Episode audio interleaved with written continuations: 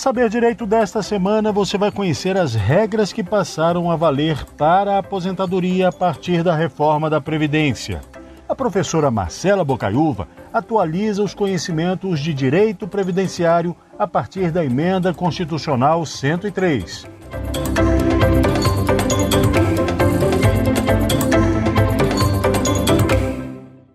Senhoras e senhores, sejam bem-vindos à nossa segunda aula de Direito Previdenciário.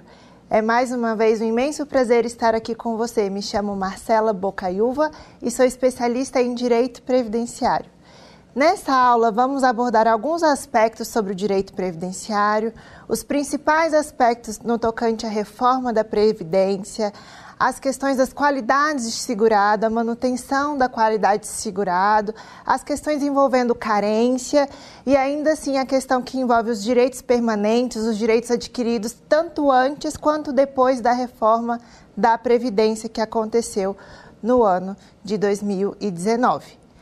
Bom, Sobre essa aula, temos alguns aspectos importantes, sempre rememorando aquilo que nós abordamos na primeira aula, sobre os princípios, a questão histórica, de onde surgiu a Previdência, como chegamos à questão constitucional, a nossa Constituinte de 1988, que trouxe importantíssimos aspectos sobre a Seguridade Social.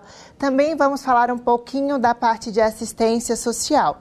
Então, para a gente rememorar alguns fatos importantes, o direito previdenciário ele sempre deve ser visto à luz de seus princípios, princípios estes que estão na Constituição. Então, não só a questão dos princípios previdenciários que envolvem as questões de previdência, mas também a questão dos direitos fundamentais.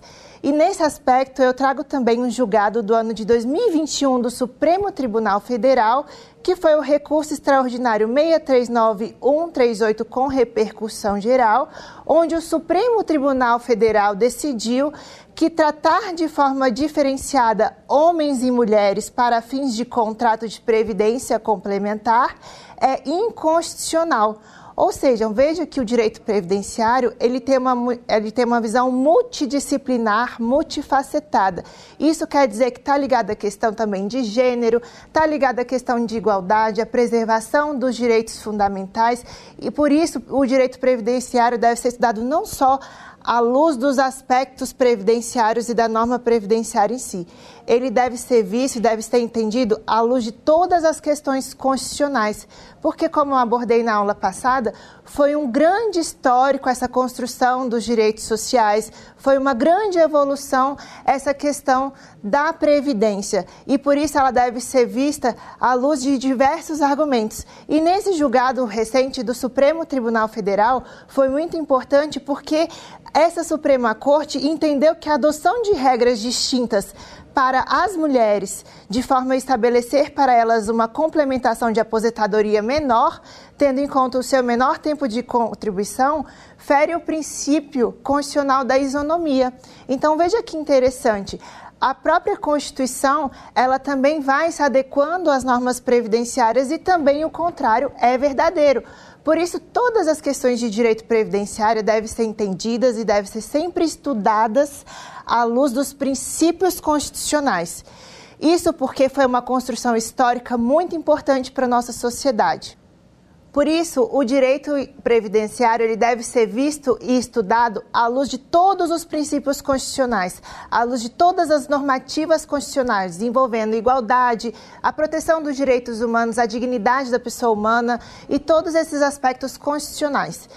Por isso, eu trouxe esse julgado tão importante recente do Supremo Tribunal Federal. Seguindo, então, vamos estudar hoje essa segunda aula à luz do artigo 194 e seus princípios. Isso porque o artigo 194 da Constituição, ele prevê que a enumeração de todos os princípios constitucionais das seguridades sociais. Entre eles, os mais importantes são a solidariedade, a universalidade da cobertura, a irredutibilidade do valor dos benefícios, a universalidade de participação nos planos previdenciários, a uniformidade e equivalência dos benefícios e serviços às populações urbanas e rurais, o caráter democrático e descentralização da gestão do sistema, a filiação obrigatória, o caráter contributivo, a facultatividade da previdência complementar e a indisponibilidade dos benefícios previdenciários. E aí, seguindo, nós agora vamos abordar a questão dos sistemas previdenciários. Professora, como é que funciona atualmente o sistema no Brasil? Hoje nós temos um sistema de repartição mas ainda há previsibilidade, eu digo isso, o sistema de repartição à luz do regime geral da Previdência Social. Porém, temos também o sistema de capitalização, que na época da reforma da Previdência foi tentado implementar esse tipo de sistema. Mas esse sistema, obviamente, por termos ali um caráter solidário e por termos ali ainda uma base muito forte no nosso sistema previdenciário, ele não foi possível ser aprovado. Entre os sistemas principais utilizados, temos o sistema de repartição e o sistema de capitalização. Atualmente, o regime geral de previdência se faz pelo regime de repartição, onde os recursos obtidos através das contribuições e através da retenção dos impostos, esses recursos são devolvidos àquelas pessoas que possuem a contribuição à Previdência e, obviamente, quando necessitarem de algum tipo de benefício. Então, explicando um pouquinho mais a fundo, alguns sistemas adotam regras que estabelecem como contribuição social a cotização de cada indivíduo pelo regime durante certo lapso de tempo. Esse regime é conhecido como o regime de capitalização, ou seja, eu vou contribuindo e eu, no momento que eu decidir ou que eu tiver algum, alguma questão relacionada ao risco social, eu tenho de volta esse benefício. Para ficar mais claro, esse é o benefício de capitalização. Na época da reforma da Previdência, ali quando começaram as discussões, foi tentado implementar esse sistema de capitalização para o regime geral de previdência. Mas essa ideia não passou, então hoje nós temos no regime geral de previdência social o sistema de repartição. Mas a ideia da capitalização é basicamente uma cotização que é feita ao longo da vida contributiva do usuário e quando ele necessitar, então quando ele tiver algum direito relacionado à questão da previdência ou então à questão de algum risco, ele tem direito a receber todo aquele valor que foi investido.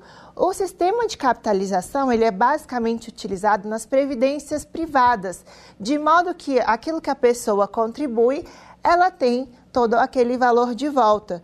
O modelo de capitalização, como é chamado, é aquele adotado nos planos individuais de previdência privada, bem como nos fundos de pensão, as entidades fechadas de previdência complementar. Então, nesse tipo de sistema, a participação do Estado ela é basicamente mínima. A gestão ela fica basicamente direcionada aos entes, aos conselheiros. Então, vamos aqui utilizar o exemplo da Previ, que é a Previdência do Banco do Brasil. Então, existe um conselho gestor, existe o um conselho diretor, e a partir desse conselho é que é feita a administração desse valor. Então, basicamente, a ideia de sistema de capitalização, ela é utilizada para as previdências privadas. E ainda assim, a intervenção do Estado é mínima, à luz do artigo 202 da Constituição. Um primordial, uma primordial ideia no sistema de capitalização é a contribuição do próprio segurado, que é o potencial beneficiário, que deverá cumprir o número de cotas ou o valor estabelecido para garantir a proteção do sistema. Bom, como eu havia dito, o sistema de repartição é o sistema do regime geral da Previdência Social. Para esse sistema, temos então as contribuições sociais e, a partir dessas contribuições sociais, a devolução ao usuário da Previdência, que existe ali feita de uma forma única, é um fundo único. Então, eu faço a contribuição, essas contribuições sociais vão para o fundo da Previdência e essa Previdência, então, esse fundo previdenciário, ele consegue então arcar com todos os benefícios previdenciários devidos ao usuário do sistema. Então, hoje o nosso sistema funciona como se fosse, na verdade, uma, um triângulo, onde a base toda vai ali contribuindo, eu vou arrecadando contribuições previdenciárias e a partir dessa arrecadação eu vou possibilitando o usuário da Previdência, quando necessitar, utilizar desse benefício.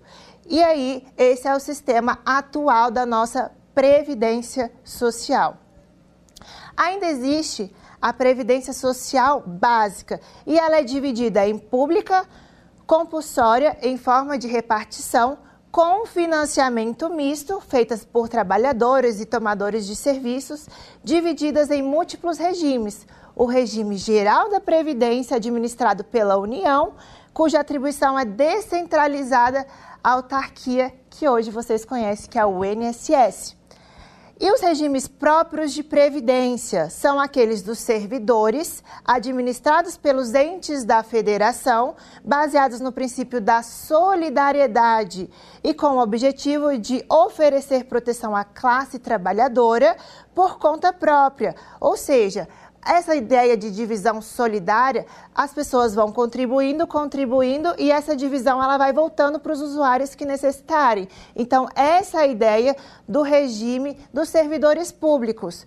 A previdência complementar, ela é dividida em privada, de modo que existe aquele regime de capitalização, como eu falei anteriormente, na modalidade de contribuição definida, facultada à classe trabalhadora na modalidade fechada e ainda todos os indivíduos na modalidade aberta. O que é a modalidade aberta, professora?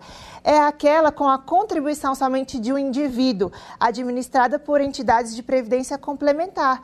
Então, a ideia de previdência fechada é aquela que eu vou ao banco, me dirijo ao banco e eu, por conta própria, decido ter a minha própria previdência, escolho o valor e ali vou administrando a ideia de previdente. Então, uma coisa que eu também ressalto muito, que é muito salutar, até para o desenvolvimento do nosso país, é essa cultura de ser previdente. A cultura previdente é algo que necessita ser implementado. E tem até um professor, salvo engano, eu mencionei ele na primeira aula, que foi um professor que ganhou o Prêmio Nobel de Economia, é, o professor Thaler, e também escreveu com o Sustain.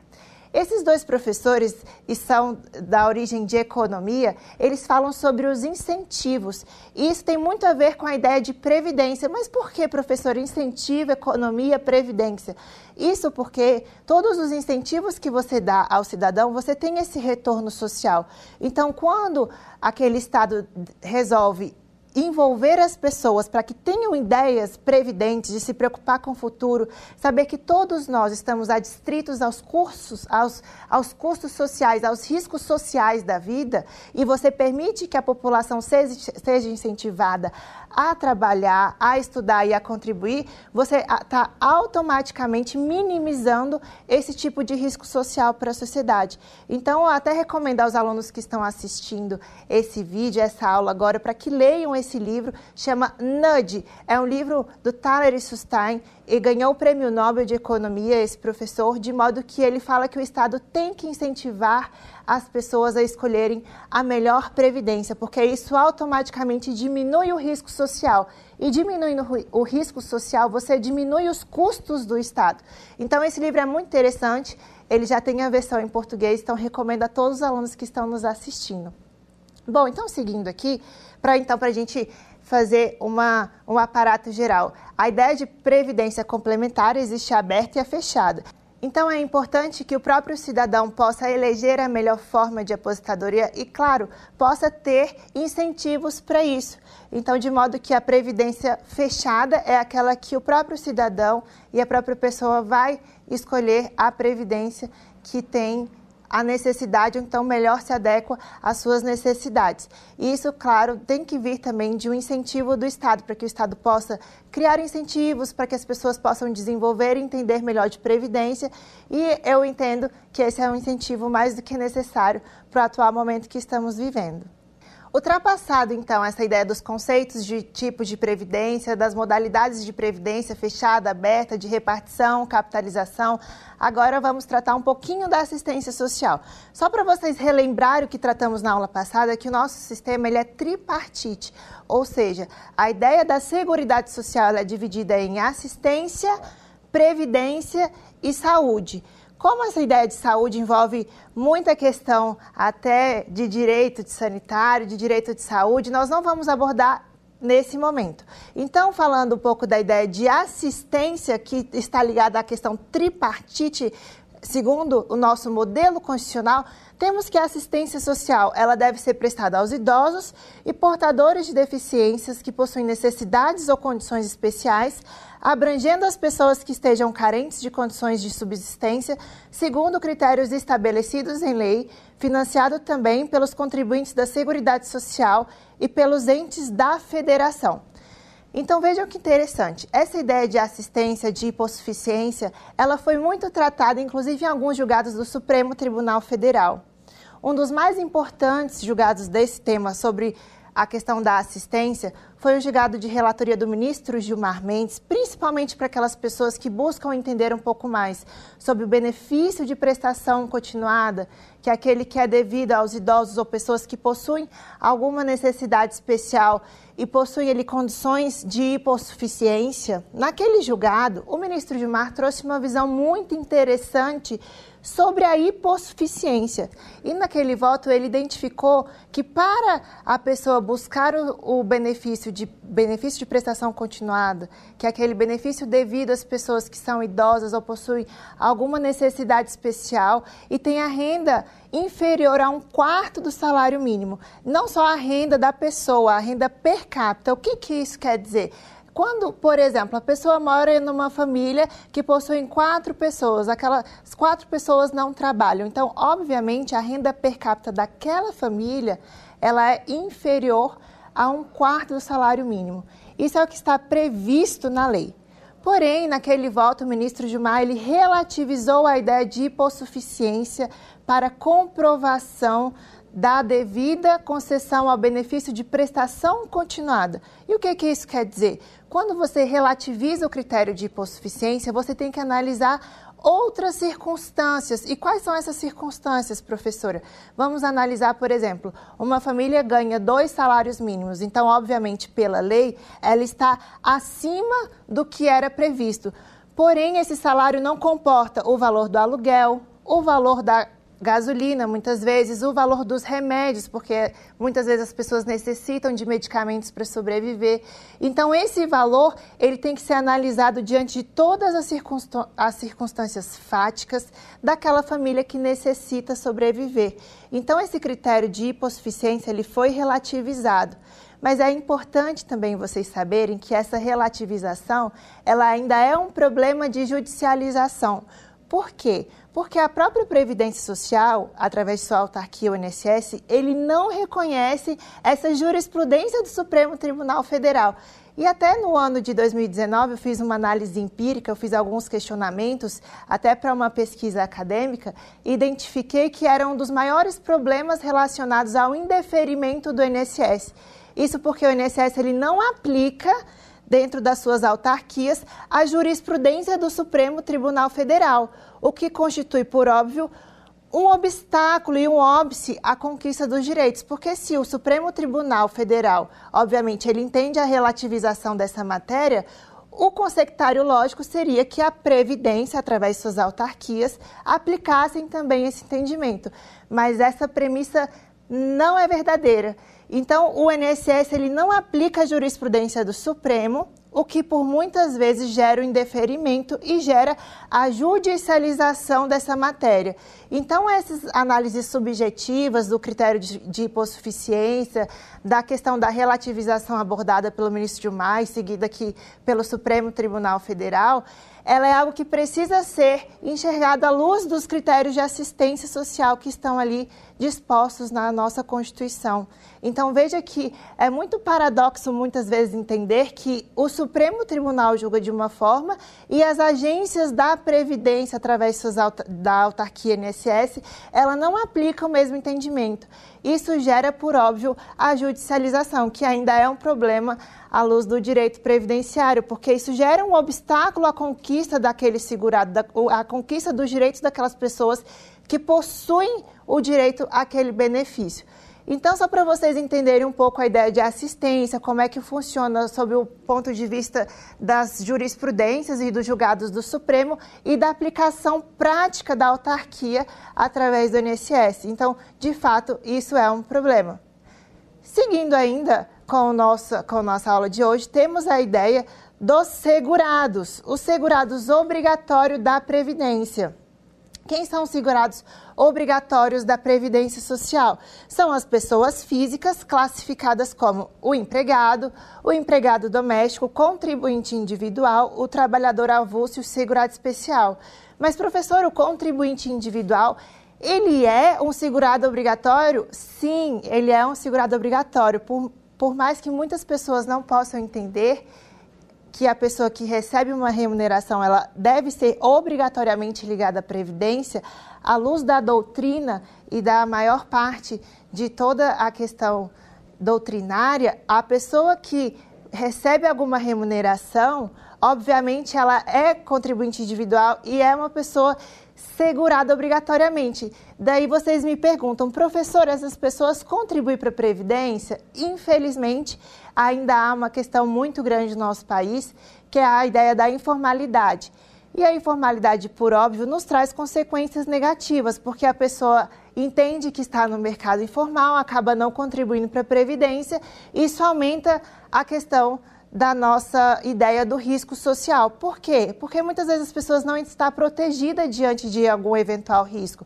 Então, isso deságua no sistema de saúde, isso deságua no sistema de assistência. Então, por óbvio, eu sempre digo que é importante a gente até conhecer esses conceitos doutrinários, não só doutrinários, como essas previsões legais, para que as pessoas possam entender a necessidade de contribuir, de se filiar à Previdência.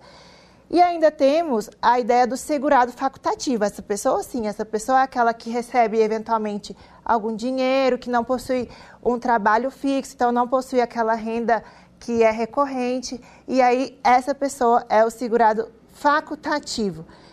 Então, todas as pessoas vinculadas à Previdência, elas possuem os direitos aos benefícios previdenciários.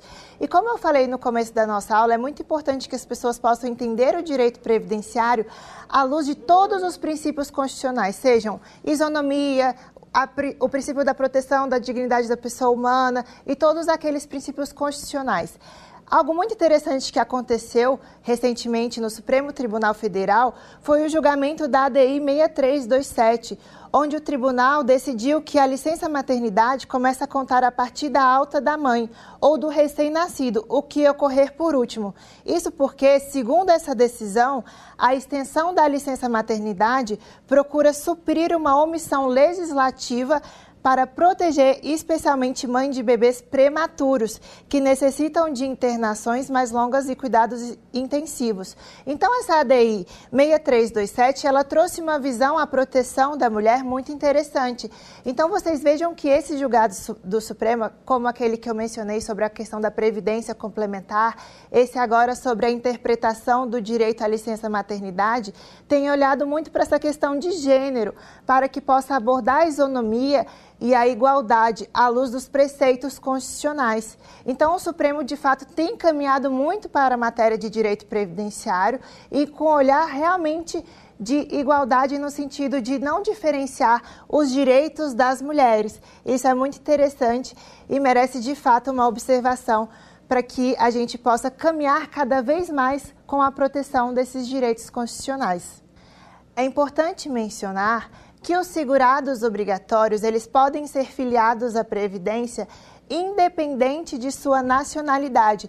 Isso quer dizer que os estrangeiros residentes no Brasil também possuem o direito a receber algum benefício previdenciário. E não só os estrangeiros, também o contrário é verdadeiro. Muitas vezes o brasileiro que está afiliado em outro país pode ter o vínculo com a Previdência, desde que, claro, faça as contribuições. Então, é possível que uma pessoa que reside no país que não seja de nacionalidade brasileira possa se filiar à Previdência e o contrário também é possível, de modo que as pessoas que moram fora do nosso país, brasileiros que moram fora do país, possam se filiar à Previdência para fazer jus a algum benefício previdenciário. Isso é importante até porque teve um recente julgado do Supremo, na verdade, acho que, salvo engano, uns dois, três anos atrás, que o Supremo entendeu que o estrangeiro fazia jus, inclusive aos benefícios assistenciais. Então, os estrangeiros poderiam fazer jus ao benefício de prestação continuada, desde que, obviamente, comprovados os requisitos. Então, essa ideia de cooperação mútua internacional também é importante à luz do direito previdenciário. Seguindo ainda sobre a ideia dos segurados, temos os segurados obrigatórios da Previdência, que são classificados como empregados, empregados domésticos, contribuintes individuais.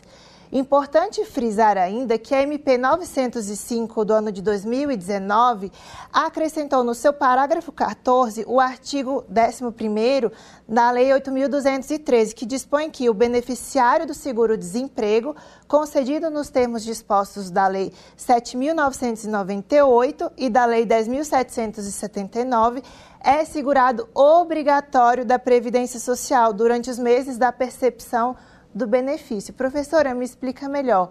Então, suponha que eu fiz e trabalhei durante seis meses numa empresa, já tinha vertido contribuições anteriormente à Previdência. E fiquei seis meses recebendo o seguro-desemprego. Esses seis meses que eu recebi o seguro-desemprego, por exemplo, eu tenho direito a ser considerado, obviamente através dessa MP, como segurado obrigatório. Então, se acabar esse período, eu posso fazer jus a um benefício previdenciário obviamente, se eu estiver enquadrado em alguma daquelas hipóteses. Então, quando a pessoa percebe o seguro-desemprego, ela ainda tem a qualidade de segurado durante os meses da percepção daquele benefício e ainda é um segurado obrigatório para fins previdenciários. Segundo o artigo 3 da Consolidação das Leis do Trabalho, CLT, o empregado é aquela pessoa física que presta serviços de natureza não eventual sob a dependência deste mediante salário. O que é interessante que ainda foi julgada uma ação declaratória de constitucionalidade a 66, onde dispõe que foi validado o artigo 129 da Lei 11.196 de 2005, que aplica aos prestadores de serviços intelectuais, inclusive de natureza científica, artística ou cultural, a legislação fiscal e previdenciária previstas para as pessoas jurídicas, conhecida por pejotização. pejotização. Então, obviamente, o, qual foi o impacto dessa ADC do Supremo? Vejam, a questão da pejotização, ela teve um grande impacto a partir da reforma trabalhista. E, obviamente, as pessoas que prestam serviços e que não têm aquele vínculo trabalhista à luz da CLT são consideradas como pessoas jurídicas, a ideia da pejotização. E essa ideia da pejotização, ela gera e gerou ainda, ainda gera, na verdade, um problema de fato social. Mas por que um problema social? Porque as pessoas ainda não têm a percepção da necessidade de contribuição para a Previdência, para que ali essas pessoas sejam cobertas de eventuais riscos sociais. Então, o Supremo veio e declarou constitucional essa previsão para que as pessoas que prestam serviço, os prestadores de serviço, a ideia da pejotização, seja também considerada como segurado da Previdência Social. E daí vocês me perguntam, ah, mas muita gente não contribui, não é mesmo? É mesmo, de fato, as pessoas não contribuem, porque a autarquia, o INSS, também tinha um poder de fiscalização. Na prática, isso acontece? Infelizmente não, infelizmente não há essa fiscalização, mas pela lei essas pessoas são consideradas seguradas obrigatórias da previdência, de modo que essas pessoas teriam que obrigatoriamente contribuir para a Previdência Social e, logicamente, essas pessoas, a partir dessa contribuição, estariam protegidas de eventuais riscos sociais. Mas o que é risco social? Lembrando na nossa primeira aula que o risco social foi aquela construção que aconteceu a partir da ideia da Grécia, a partir da ideia de todas as revoluções, revolução industrial, momento pós-guerra, e o risco social são os, os, riscos sociais são aquelas situações onde as pessoas estão adstritas à questão de idade. Então, por exemplo, a aposentadoria por idade, ela é uma situação que te previne daquele risco ligado à idade. O auxílio maternidade, ele é uma situação que te previne, na verdade, te protege da questão da gestação. Não, não só da gestação, né, como a possibilidade de ter um filho da licença maternidade. E isso também vem a questão da aposentadoria por incapacidade permanente. Então, se eu tenho algum problema de saúde, eu estou coberto daquele risco social. Então, todas essas questões ligadas aos riscos sociais também se aplicam, à luz desse, dessa ADC julgada pelo Supremo, às pessoas que são prestadoras de serviço, a ideia da pejotização. Infelizmente, estamos caminhando para uma ideia de maior fiscalização e maior conscientização, mas de fato é importante que as pessoas entendam que a doutrina e a jurisprudência do Supremo já entende que essas pessoas que realizam a ideia e a prestação de serviço através de contratos de pessoas jurídicas são seguradas obrigatórias da Previdência. Então, basicamente, essas foram as ideias relacionadas aos segurados da Previdência Social. E como havia mencionado no início da aula, vamos tratar dos principais aspectos da reforma da Previdência.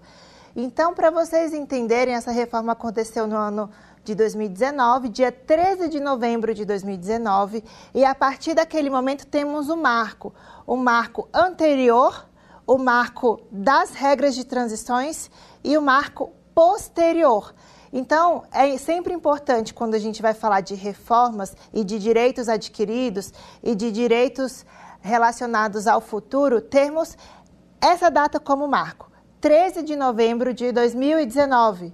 Então, dia 13 de novembro de 2019, tivemos a reforma previdenciária. Isso impactou tanto os servidores públicos quanto os servidores e os prestadores e os empregados ligados também ao regime geral de previdência, quanto aos seletistas, isso também impactou a questão tributária, porque tivemos mudanças de alíquotas. Então, a reforma da Previdência foi um grande marco na vida das pessoas e também um marco na mudança do nosso país. Isso porque, se a gente for pegar em termos macros, hoje 80% da nossa população brasileira vive em média com um ou dois salários mínimos.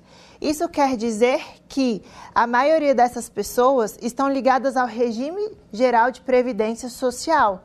Então, vamos abordar a reforma da previdência em especial à luz dos aspectos do regime geral de previdência social. É o RGPS e, obviamente, ali ligado à questão da autarquia do INSS. Quando as pessoas me perguntam qual foi a principal alteração da reforma da Previdência, eu digo que não foi a questão da idade, tampouco a questão do tempo de contribuição, mas sim a questão do cálculo. O cálculo, de fato, alterou a vida contributiva das pessoas e isso trouxe consequências maléficas para aquelas pessoas que já vinham contribuindo há muito tempo. Isso porque anteriormente, segundo a legislação, era feito o cálculo com os maiores com os maiores salários de contribuição, os 80% maiores, excluídos os 20% menores. E dependendo da situação, aplicava-se ou não o fator previdenciário. E atualmente você tem o cálculo segundo a 100%, 100 de contribuição. Isso obviamente diminui o seu salário da sua renda mensal inicial. Isso porque quando você soma todos os salários, inclusive os menores, você tem um decréscimo do seu, da sua renda mensal inicial da aposentadoria. Então, vejam, quando a gente fala de reforma da Previdência, temos um impacto em especial relacionado aos cálculos. E muitas vezes nós temos ali aquela situação relacionada ainda ao direito adquirido, que é de fato uma situação que trouxe implicações, inclusive, na esfera trabalhista. Isso porque o legislador ele não colocou muito bem pontuadamente o que se pretendia com alguns dispositivos. Eu vou dar um exemplo aqui do artigo 37, parágrafo 14 da emenda. Por quê? Porque esse artigo prevê que as pessoas deveriam, as pessoas que se aposentavam, obviamente teriam vínculo rompido com a empresa. Isso gerou implicações muito negativas para alguns empregados. Então, vejam que, a depender da forma como o empregador faz a leitura desse dispositivo, isso gera consequências. Então, essa questão da reforma da Previdência, de fato, ainda há de se estudar o impacto isso atuarial a longo prazo, nós ainda não temos uma previsibilidade, nós não sabemos ainda quanto que isso impactou, mas de fato isso trouxe aspectos negativos, em especial para a população de baixa renda que são as principais, os principais usuários do sistema previdenciário do nosso país. E, lógico, o cálculo foi um deles, a questão da interpretação dos empregadores também foi um deles, e ainda a questão da atividade especial, aquelas pessoas que exercem atividades ligadas a questões de insalubridade, a questões ainda de ruído e a questões de periculosidade. Então, todos esses trabalhadores também tiveram impacto na possibilidade da concessão do seu benefício.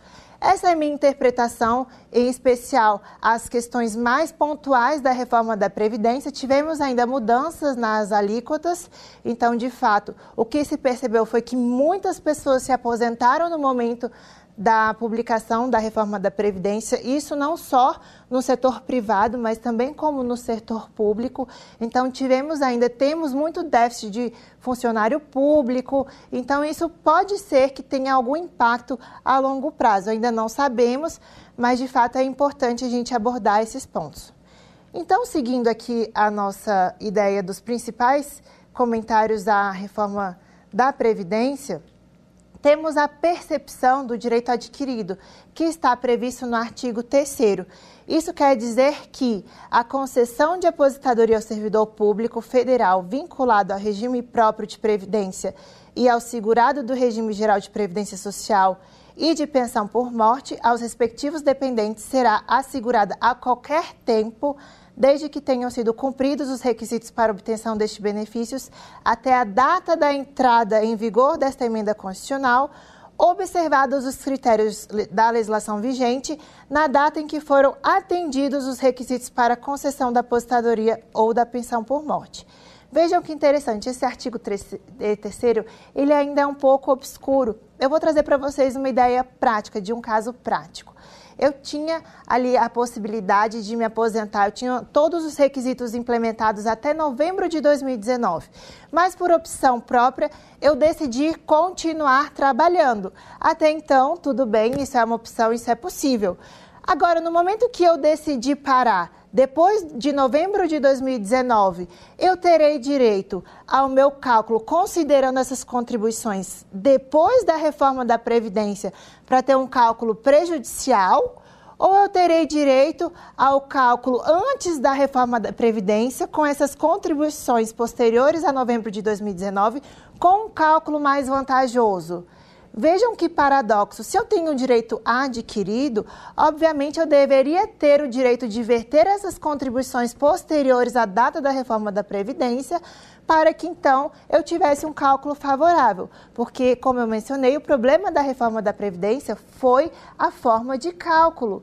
Então, se eu tenho contribuições depois de novembro de 2019 e eu quero aposentar depois de novembro de 2019, pela lógica desse dispositivo, eu terei a aplicação do cálculo mais benéfico, ou seja, eu não terei ainda o direito à, à aposentadoria à luz da legislação anterior.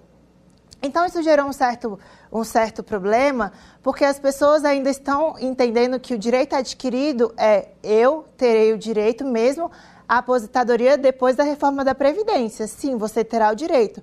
Mas se você fizer a opção por considerar essas contribuições depois de novembro de 2019, você pode ter um cálculo prejudicial à sua aposentadoria. Vejam como essa reforma da Previdência ela acabou por desmoronar a vida do trabalhador, porque se a pessoa faz a opção por continuar trabalhando, obviamente ela deveria, ela deveria verter essas contribuições e, obviamente, deveria, deveria se aposentar à luz do artigo da Lei 8.213 e não o contrário. Agora aplica-se o artigo 26, que é muito mais prejudicial. Então é importante que as pessoas entendam a leitura desse dispositivo, até para que não cometam alguns, algumas posições e algumas decisões que possam ser prejudiciais ao cálculo de sua aposentadoria. Ainda trazendo alguma ideia de um caso prático, agora estamos com várias ações judiciais no que diz respeito à aposentadoria por invalidez. A aposentadoria por invalidez também teve a mudança na forma de calcular. Anteriormente, calculava-se considerando os 80% maiores salários e excluía-se os 20% menores. Agora, calcula-se com base nos 100% dos salários de contribuição desde julho de 1994. Então vejam, exemplo prático: se eu estava doente há dois anos, três anos atrás, antes da reforma da Previdência, e ali eu já percebia o auxílio doença. Porém, a minha aposentadoria por invalidez foi reconhecida ou foi declarada por um juiz depois de novembro de 2019, há casos e há inúmeras possibilidades de que o meu cálculo venha muito menor do que o meu auxílio-doença. Isso porque, se a data do início do benefício e a data do início do pagamento da minha aposentadoria por invalidez for posterior a novembro de 2019, eu posso ter um decréscimo substancial na minha aposentadoria. Então, esse é um ponto muito interessante que as pessoas devem se ater, devem observar, em especial a questão de datas, porque novembro de 2019 foi o um marco. Eu, particularmente, com todo, todas as vênias em relação à leitura desse artigo 3 eu não concordo que a pessoa que já estava ali enferma ou que tinha alguma incapacidade que veio a ser reconhecida a aposentadoria só depois de novembro de 2019 tenha que ter a aplicação de um cálculo muito mais prejudicial. Eu não concordo muito com essa possibilidade, porque o direito adquirido ele já vinha antes mesmo da pessoa obter a aposentadoria por invalidez em razão daquela enfermidade. Eu também não concordo muito que a pessoa que já tinha o direito adquirido antes de novembro de 2019 continue fazendo contribuições e tenha que optar ou por excluir essas contribuições posteriores a novembro de 2019 para ter um cálculo mais benéfico, ou ainda que tenha que optar por uma, por uma data depois de novembro de 2019 e tenha o cálculo prejudicial. Então, se atentem para a leitura desse artigo, principalmente a interpretação do que é o direito adquirido à luz das regras do direito previdenciário. Então, seguindo, temos o parágrafo 1 que dispõe que os proventos de aposentadoria a serem concedidos ao servidor público, ao que se refere o CAPT e as pensões por morte devidas aos seus dependentes, serão calculados e reajustados de acordo com a legislação em vigor à época em que foram atendidos os requisitos nela estabelecidos para a concessão desses benefícios. É aquilo que eu falei anteriormente. O que a Previdência entende, o que o legislador quis dizer é que, de acordo com a legislação em vigor à época em que foram atendidos os requisitos, mas ele não diz aqui o que vai acontecer depois de atendidos os requisitos.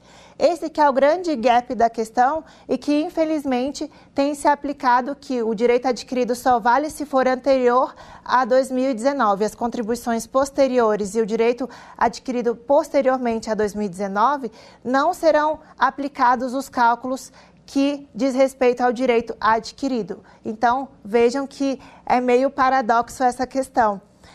No parágrafo 2 dispõe que o valor da aposentadoria e da pensão concedida na forma prevista no CAPT para o segurado do regime geral da Previdência ou para os seus dependentes será apurado de acordo com a legislação em vigor à época em que foram atendidos os requisitos nela estabelecidos para a concessão do benefício. Então, aqui é a mesma ideia, só que ele não fala sobre aquele momento que a pessoa, depois de novembro de 2019, eu tinha um direito adquirido até então, mas e se eu continuar trabalhando? E se eu continuar enfermo? O que, que vai acontecer? Esse é o grande problema que temos hoje. Um dos grandes problemas também foi a interpretação do artigo 37, parágrafo 14, como eu havia mencionado. Isso porque dispõe que a aposentadoria concedida com a utilização de tempo de contribuição decorrente de cargo, emprego ou função pública, inclusive do regime geral de previdência, acarretará o rompimento do vínculo que gerou o tempo de contribuição. Bom, isso tudo bem, é meio lógico, desde que eu me aposente após novembro de 2019 e ali esse artigo quer dizer que o empregador faz jus ao rompimento do vínculo. A grande questão é, e os efeitos trabalhistas? Eu tenho direito ao meu FGTS, eu tenho direito às minhas verbas trabalhistas, isso gerou um grande problema e grande judicialização na Justiça do Trabalho, porque aqui o legislador não deixou claro. Então, abriu essa brecha para que as empresas e, claro, os tomadores de serviço pudessem ter essa interpretação. Aconteceu recentemente um, um, uma grande demissão em massa na empresa Infraero, por exemplo. Então, eles ainda interpretaram, fizeram uma interpretação ainda mais extensiva, entendendo que quem optou por aposentar ou quem estava no processo de aposentadoria, quem já estava aposentado, deveria ser demitido. Então, eles fizeram uma grande demissão em massa e essa questão, inclusive, está sendo discutida na Justiça, porque aqui o legislador não dispôs de que forma essas pessoas poderiam ser desligadas, de que forma poderia acontecer esse rompimento.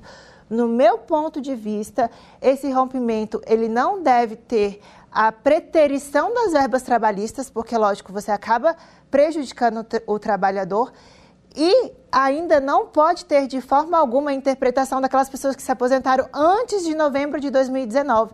Ainda que eu faça uma opção por me aposentar depois. Por que depois? Porque, obviamente, se eu estou com direito adquirido e faço a opção por me aposentar à luz das regras anteriores, a minha aposentadoria pode ser concedida hoje, em 2021. Mas se eu faço a opção pelo meu direito adquirido, a minha data de início de benefício retroage, então esse artigo não deve ser aplicado àquelas pessoas que fizeram a opção pelo direito adquirido.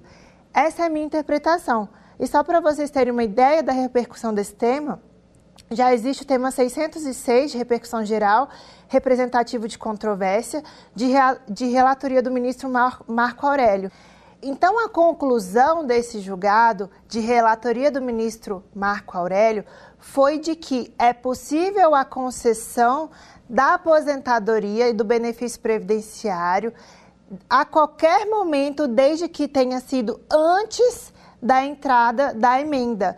Então veja que paradoxo, porque ainda não se tratou dos efeitos trabalhistas. De fato, o ministro Marco Aurélio, nessa situação, ele garantiu que é possível a interpretação da concessão da aposentadoria a qualquer momento, então a pessoa poderia ter a manutenção do vínculo. O problema são os efeitos trabalhistas dessa questão, que ainda não foi discutido se é possível a demissão ou se não é possível, se serão possíveis então a aplicação das, das verbas trabalhistas, se serão devidas as verbas trabalhistas.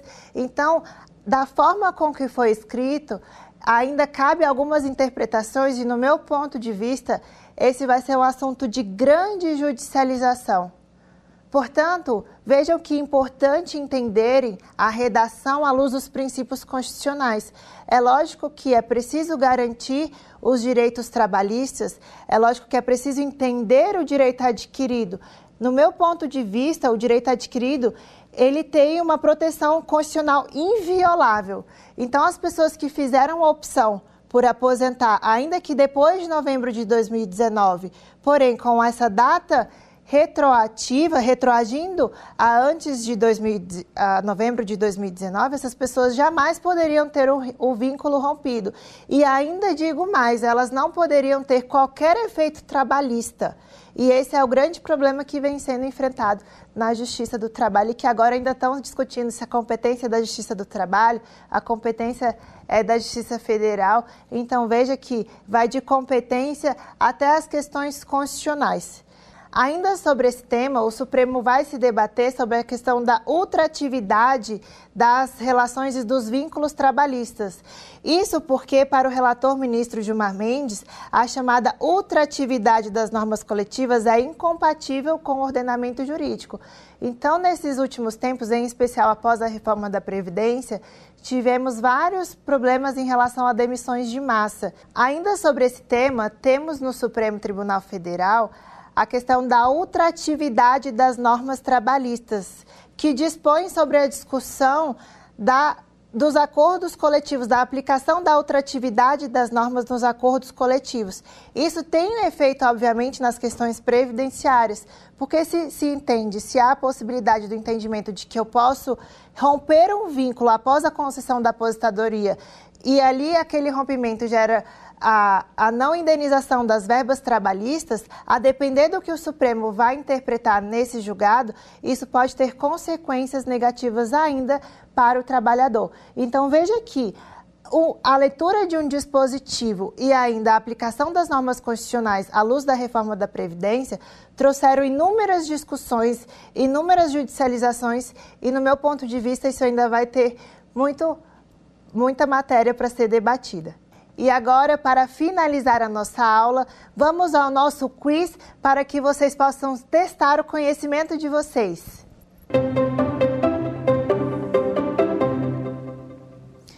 Bom, a perda da qualidade de segurado impede a concessão do seguinte benefício: letra A, aposentadoria por tempo de contribuição. Letra B, aposentadoria por idade. Letra C, aposentadoria especial ou letra D, aposentadoria por invalidez, que agora é a aposentadoria por incapacidade permanente. A resposta é a letra D.